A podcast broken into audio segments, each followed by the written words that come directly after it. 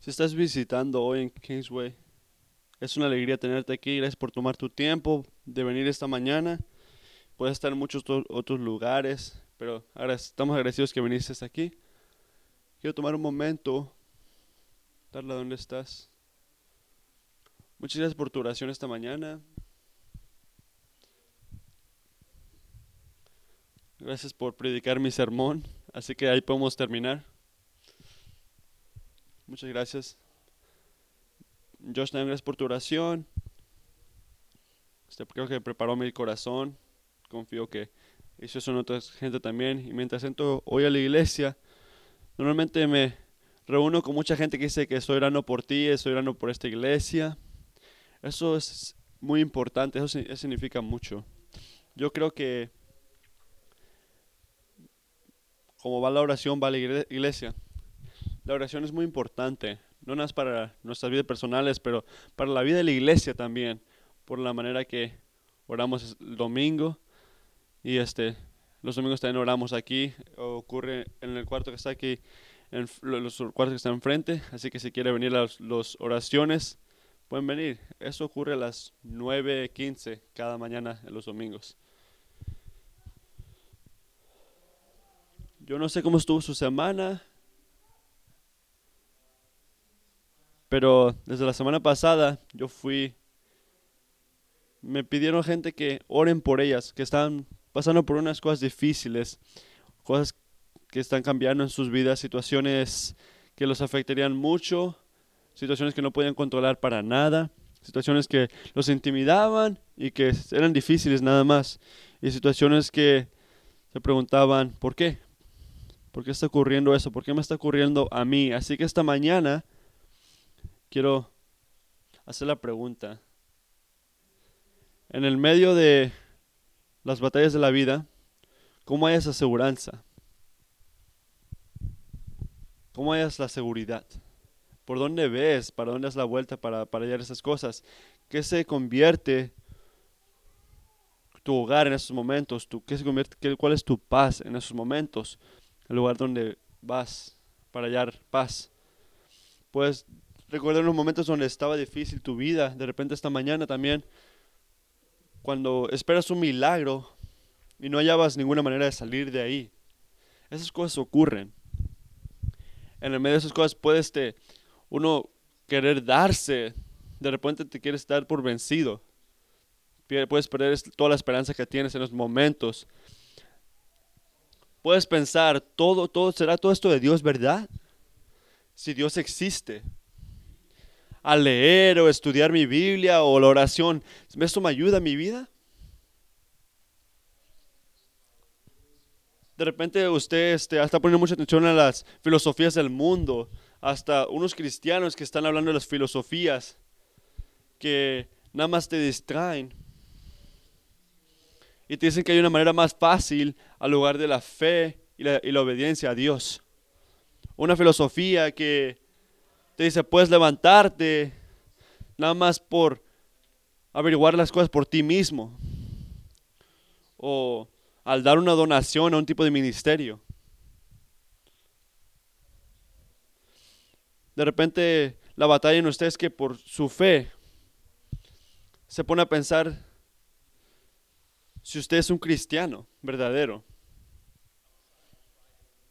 Estaba el domingo haciendo trabajo en mi yarda y un, un hombre vestido muy bien, muy, muy buenamente me vino, me vino y me dio una literatura sobre una religión que era la verdadera religión cristiana. Lo agradecí, lo tomé y mientras estaba leyendo la literatura, este, me, era muy buena, estaba invitándome, era muy bien escrito y estaba separado de la verdad, de la verdad, enfocándose en la cruz, no se enfocaba en la cruz, no se enfocaba en Cristo.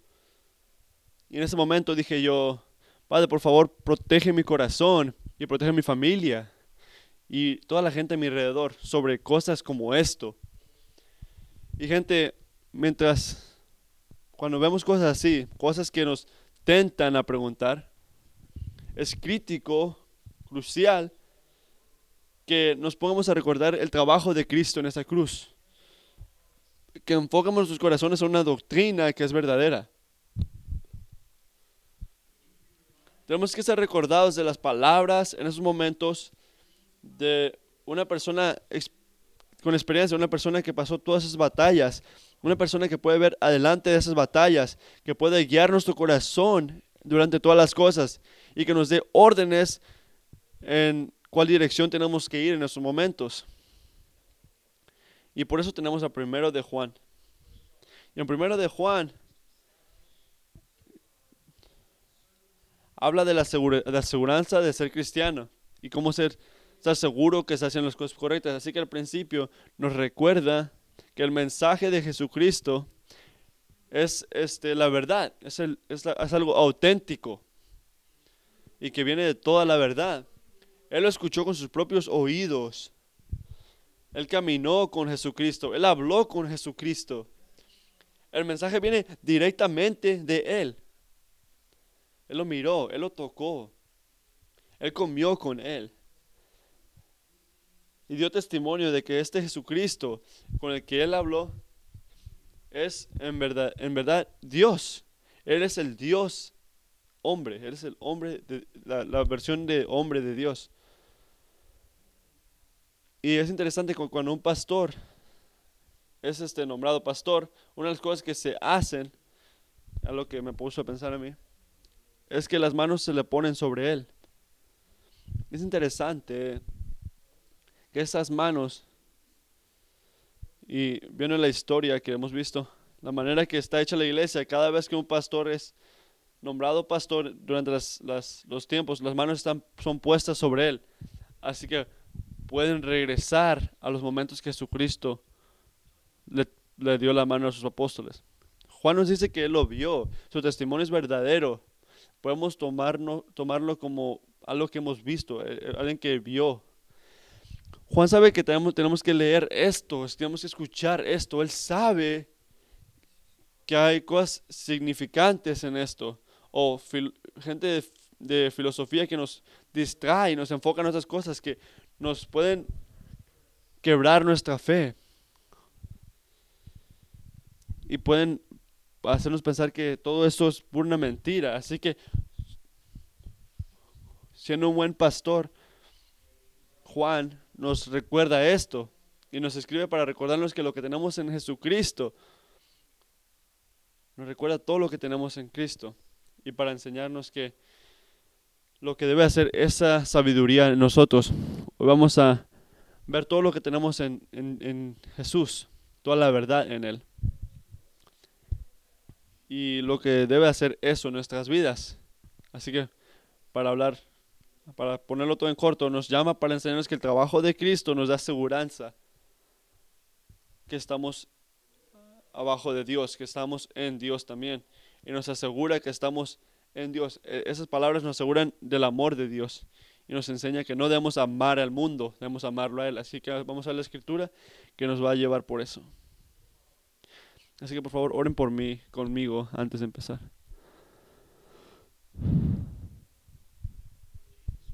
Jesucristo, te pedimos que tú puedas venir ahorita y enseñarnos tu espíritu, que puedas caminar entre nosotros camina o entre estas sillas que están aquí, entre esta gente. Te pido que puedas tomar nuestras mentes y que puedas este, meditar en ellas y ver qué es lo que estamos pensando y que puedas tomar nuestros corazones, que los puedas prender en fuego por amor a ti. Que tomes todo lo que tenemos, todo lo que queremos hacer para que puedan ser lo que tú quieres que hagamos con nuestra vida, Padre. Que podamos día y día obedecerte y seguir creciendo en nuestro amor por ti y creciendo en el querer traerte gloria, Padre. Y te decimos todo esto en nombre de Jesús. Amén. El, lo que leemos hoy es casi igual al, resto de primero de Juan. Eh, parece diferentemente, pero es casi lo mismo y lo hace por algo. Déjame leer los primeros tres versículos de Primero de Juan 2, el versículo 2 dice, les escribo a ustedes, queridos hijos, porque sus pecados han sido perdonados por el nombre de Cristo. Les escribo a ustedes, padres, porque han conocido al que es desde el principio. Les escribo a ustedes jóvenes porque han vencido al maligno. y luego repite. Les escribo a ustedes, queridos hijos, porque han conocido al Padre. Les escribo a ustedes, padres, porque han conocido al que es desde el principio. Les escribo a ustedes, jóvenes, porque son fuertes y la palabra de Dios permanece en ustedes y han vencido al maligno.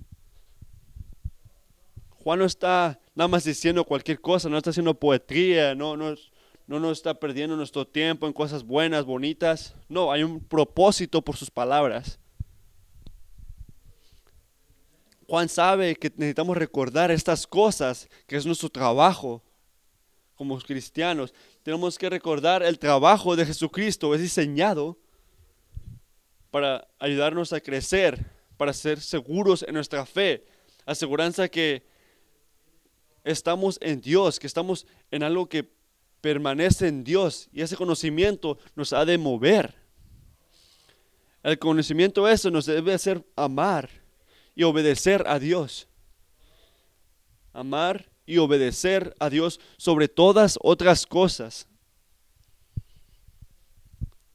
Especialmente a los placeres de este mundo. Así que eso me trae a mi primer punto. El trabajo de Cristo cultiva aseguranza que estamos en Dios. El trabajo de Cristo cultiva aseguranza que estamos en Dios.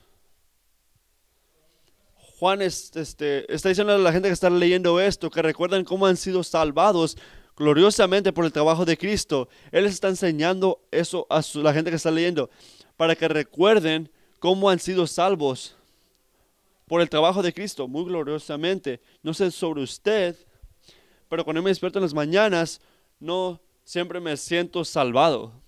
No me siento salvo. De repente me siento que no estoy salvo. Primero pienso en todas las cosas malas de mi vida o de, mi día pasado o la semana pasada, todas las fallas que tuve. Y voy ahí primero y Juan nos recuerda que mi pensamiento necesitan ir directamente al trabajo de Cristo.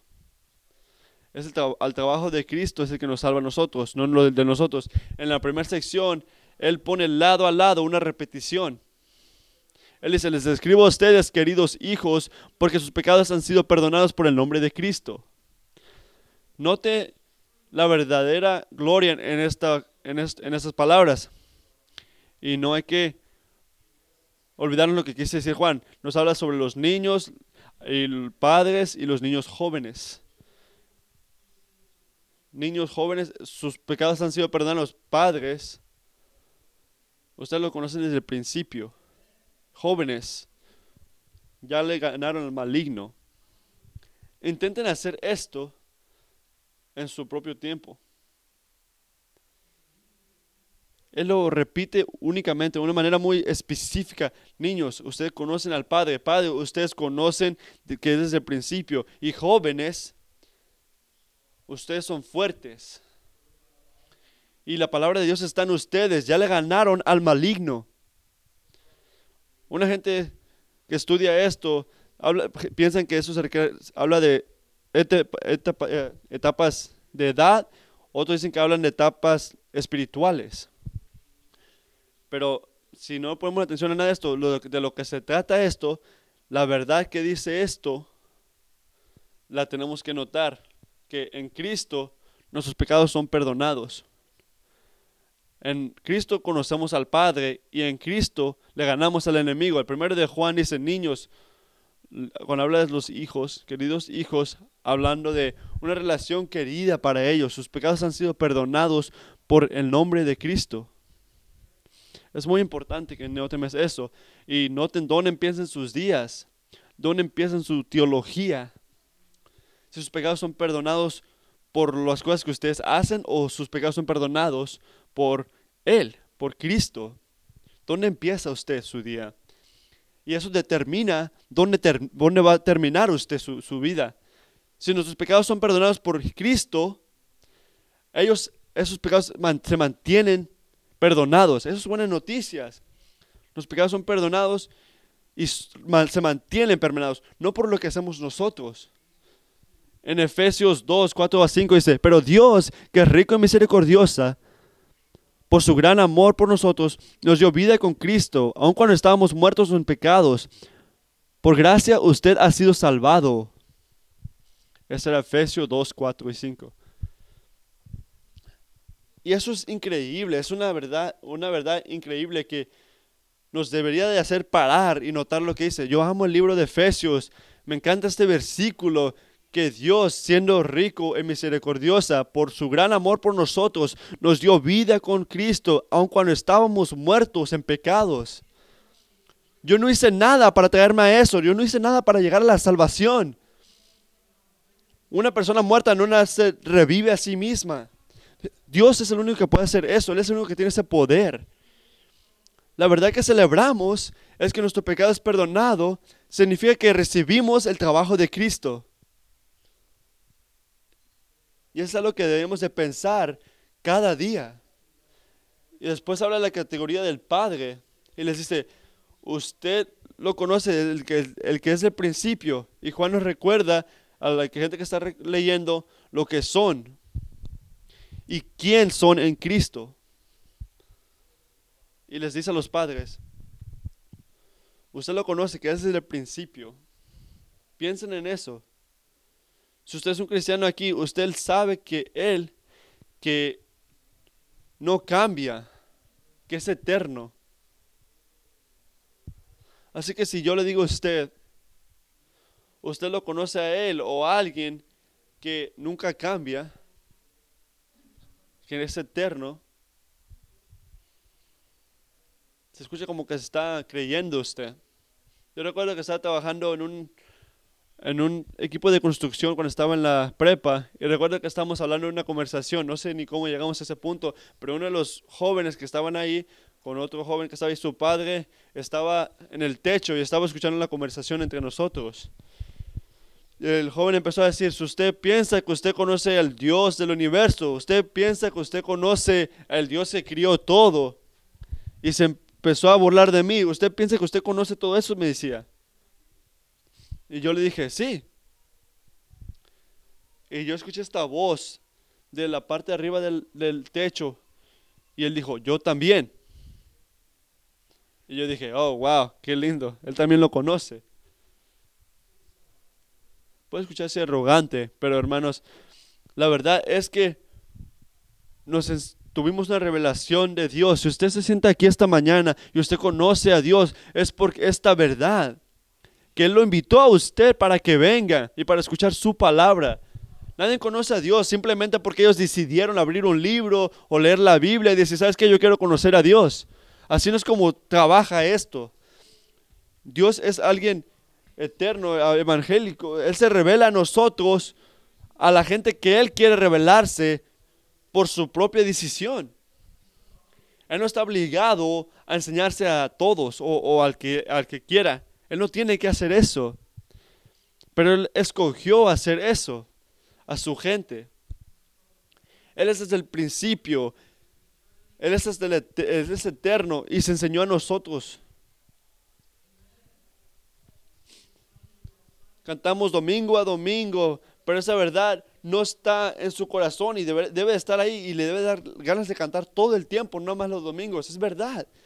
Dios enseñó a nosotros, así que le dice a los padres, padres, ustedes lo conocen a Él, que es desde el principio.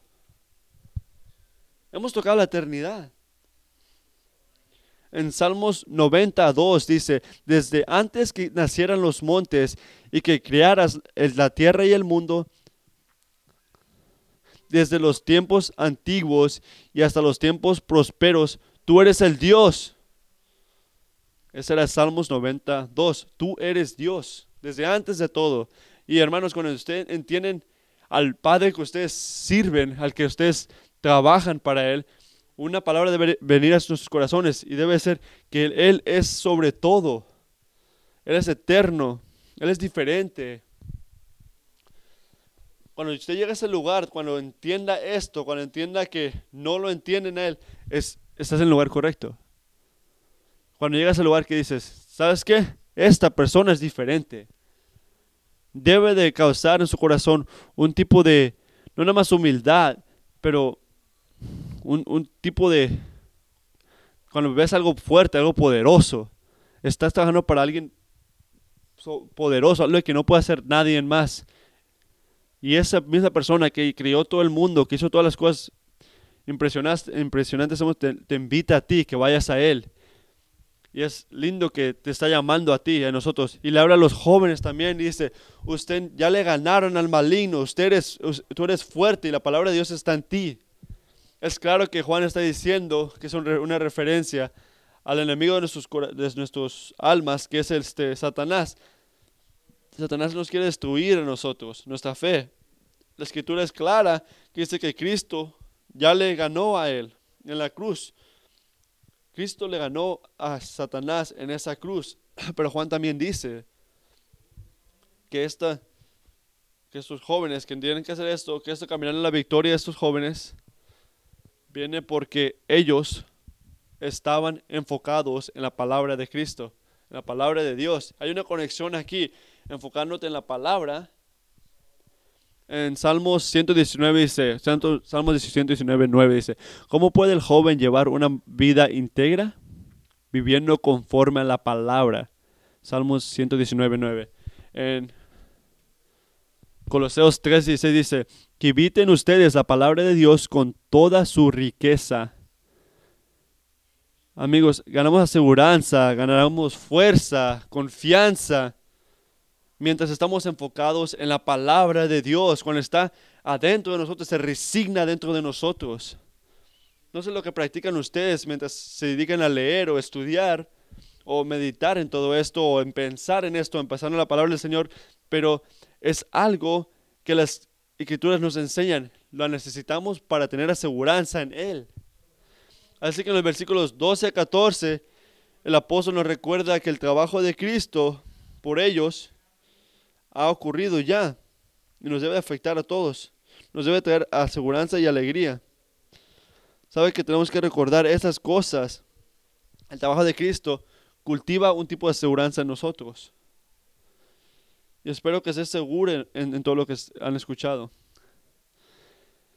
Pero eso no es lo único que nos dice.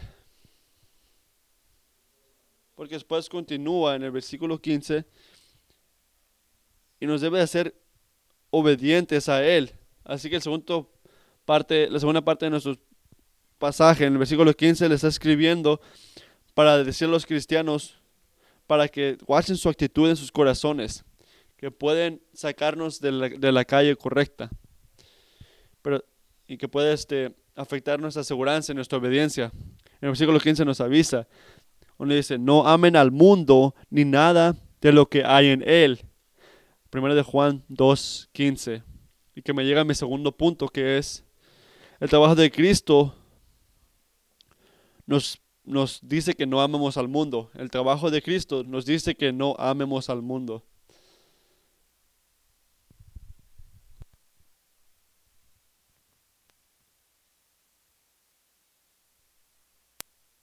En el versículo 15 nos avisa y nos, este, nos dice que tengamos cuidado. Es muy directa la manera que lo hace. Así que noten la manera que dicen que no amen al mundo.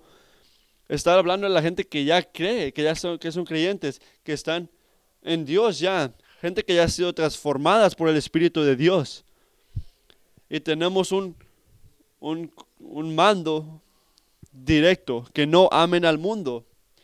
Y para que veamos esto claramente, mire otra, otra traducción una, manera más moderna de inglés, bueno, que dice que también no ames al mundo.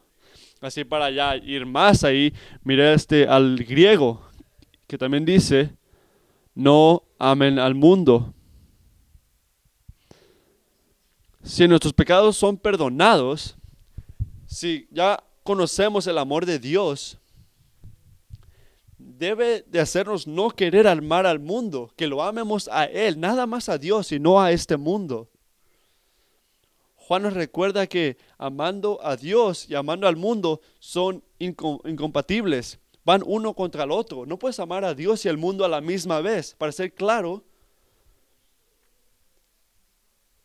cuando él habla del mundo, no se está refiriendo al, universo material o la cosa dentro de eso, o la gente del mundo, no está diciendo que los cristianos deben de odiar a la gente o odiar al mundo. Al contrario, debemos de amar de la manera que ama Dios, cuidar a nuestras familias, amar a la gente, pero de la manera que Dios ama. Debemos hacer las cosas del mundo, de, las cosas que hacemos en ese mundo de día a día. Pero aquí y en otros lugares, en el primero de Juan, nos dicen que no amemos al mundo.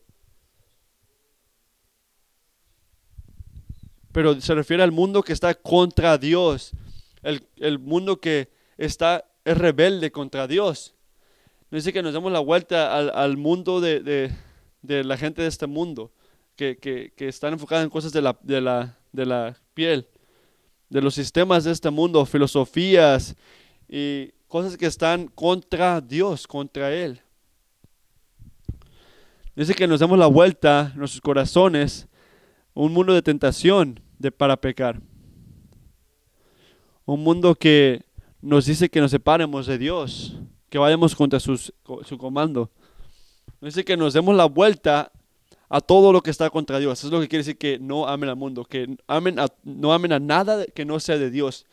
Y Juan nos dice esto, que dice que no amen al mundo, porque amar al mundo y para amar a Dios es uno contra otro, no, son incompatibles, no, no se pueden hacer. No puedo amar a Dios y amar a lo que va contra él a la misma vez. un esposo no puede amar a su esposa y amar a otra mujer también.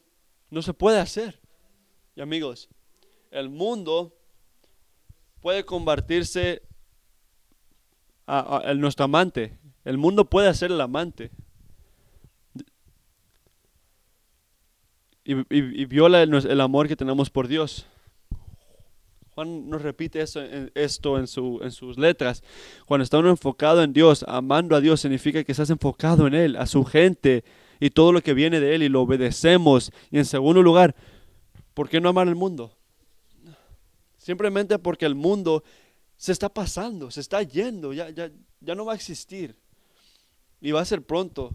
A veces me gusta decir y escuchar que pronto, más pronto de lo que pensamos, tenemos que recordar, hermanos, que este mundo, esos sistemas, el gobierno, la gloria, están pasándose. Eh, los placeres momentarios están pasando. Las glorias y todo lo que han recibido se están pasando. La fama y la fortuna se están pasando. Y viviendo por la fama y la gloria y todas las cosas de este mundo, Es como decorando y ponerle cosas en el Titanic. Tenemos que cuidar todo, nuestros corazones contra todo lo que es el mundo, que van contra Dios. Y somos llamados para amar a Dios sobre todas las cosas, sobre todo, hasta nuestras familias, incluyendo a nosotros mismos también. Así a preguntarnos unas preguntas ahorita. Veo que mi corazón esta mañana tiene otro amor más grande que el que tengo, tengo por Dios. Amo a alguien más o a algo más de lo que amo a Dios. Hay algo que me está agarrando o atando para que me actúe, para que actúe o, me, o viva de una manera que va contra los mandos de Dios. Eso es algo que nada más lo puede contestar usted. Algo que está en su corazón nada más. Juan nos dice que especialmente chequemos esto en, nuestros, en nuestras propias vidas. Habla de las cosas de, este mundo, las cosas de la, de, la, de la piel. Eso que viene de adentro de nosotros. Eso que va contra Dios. Una manera que estamos enfocados en nosotros mismos, nada más, contra Dios. Eso es algo que está batallando usted. La lujuria de la piel. Una manera que es independiente de Dios o va contra Dios y el mandato que nos ha dado. O la lujuria de los ojos. Eso que entra por los ojos del mundo alrededor. Habla del querer, querer todo lo que se ve. Hablando de pornografía o televisión o todo tipo de, noticias. El sistema de este mundo está dedicado, mi- millones de dólares van para, para agarrar nuestros corazones y enfocarnos en, eso y, y hacernos sentir este, insatisfechos hasta que tengamos lo que queramos, hasta que tengamos esa cosa que está enseñándonos en la tele. Y la última cosa es la lujuria de la alegría de este mundo. Alegría, digo, este, enfocarnos en nuestras posesiones o, nuestro estatus o en el lugar donde estamos en, nuestros trabajos. Enfocarnos en las cosas de la vida, todo lo que según nos sentimos sobre todo. Esto nos hace confiar en nosotros, en nuestro propio poder y nos da, el, nos pone contra Dios. Quebra nuestra seguridad, quebra nuestra alegría y quebra nuestra fe al final. Usted batalla con alguna de estas cosas. Han, han, este, visto que un lugar en su vida que su corazón ha crecido frío, ha sido frío en esto. De repente su corazón ha ido a una de estas cosas, a uno de estos lugares. De repente la lujuria del ojo, la lujuria de la piel, o este, enfocándote nada más en la vida. Si este es usted, quiero que respondan a esto en la manera que el pastor Juan termina esta sección. Si le pone atención al versículo 17, él termina con esto. El mundo se acaba con sus malos deseos, pero el que hace la voluntad de Dios permanece para siempre. Como un hijo de Dios, usted está llamado para hacer las cosas de Dios. Él puso su espíritu en usted y en mí para hacer lo que Él nos necesita que hagamos. Él nos ha liberado de, de las cosas de este mundo, las cosas del pecado. Si la palabra esta mañana la ha hecho como provocar su corazón para que pueda responder a estas cosas, entonces tienen que obedecer, tienen que obedecer al, al, a lo que dice Dios. Hay que hacer lo que dice Dios que hagamos en estos momentos. Si han visto que su corazón se ha separado de las cosas de Dios o ha sido llamado a otras cosas que nos separa más y más de Dios cada día, le quiero decir, hermano o hermana, que pidan perdón por esas cosas, que hagan lo que Él dice que haga, que crean la verdad que Dios en Cristo le ha dado el poder sobre el pecado. En segundo lugar, crean en las promesas que nos dio Dios, como lo he dicho antes. Él que confiesa sus pecados, Dios es fiel a ellos y perdona los pecados también. El que confiesa sus pecados, Dios es fiel para perdonarlos también. Pero más que eso, para hacer qué? Limpiarnos también, limpiarnos de todas las cosas malas de este mundo. Hay que creer la promesa de Dios. Hay que hacer la, voluntad de Dios. Amigos, por Cristo tenemos algo que es incorruptible, que es eterno, que nunca se, se, se borra, ¿no? nunca se va. Esta vida es corta, es muy temporal. El cielo es eterno. El cielo es para siempre, amigos. El cielo es nuestra casa, no estamos en casa ahorita. Es- fuimos criados para ir al cielo y un día estaremos en casa. Este mundo está pasándose nada más. Y el que hace la voluntad de Dios vivirá para siempre también con Él. Hemos sido salvos para hacer lo que Él quiere, para hacer su voluntad. Por favor, oren por mí, conmigo.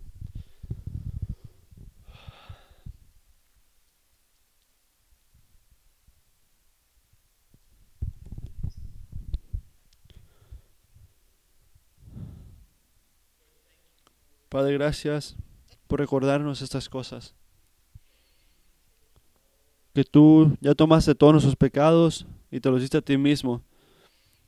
Nos has dado tu riqueza por todo lo malo que hemos hecho, Padre.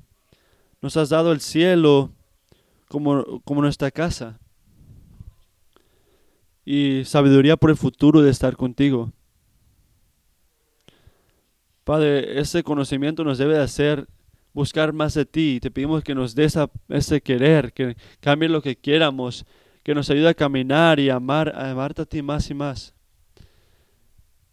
Y que nos ayude a no amar este mundo.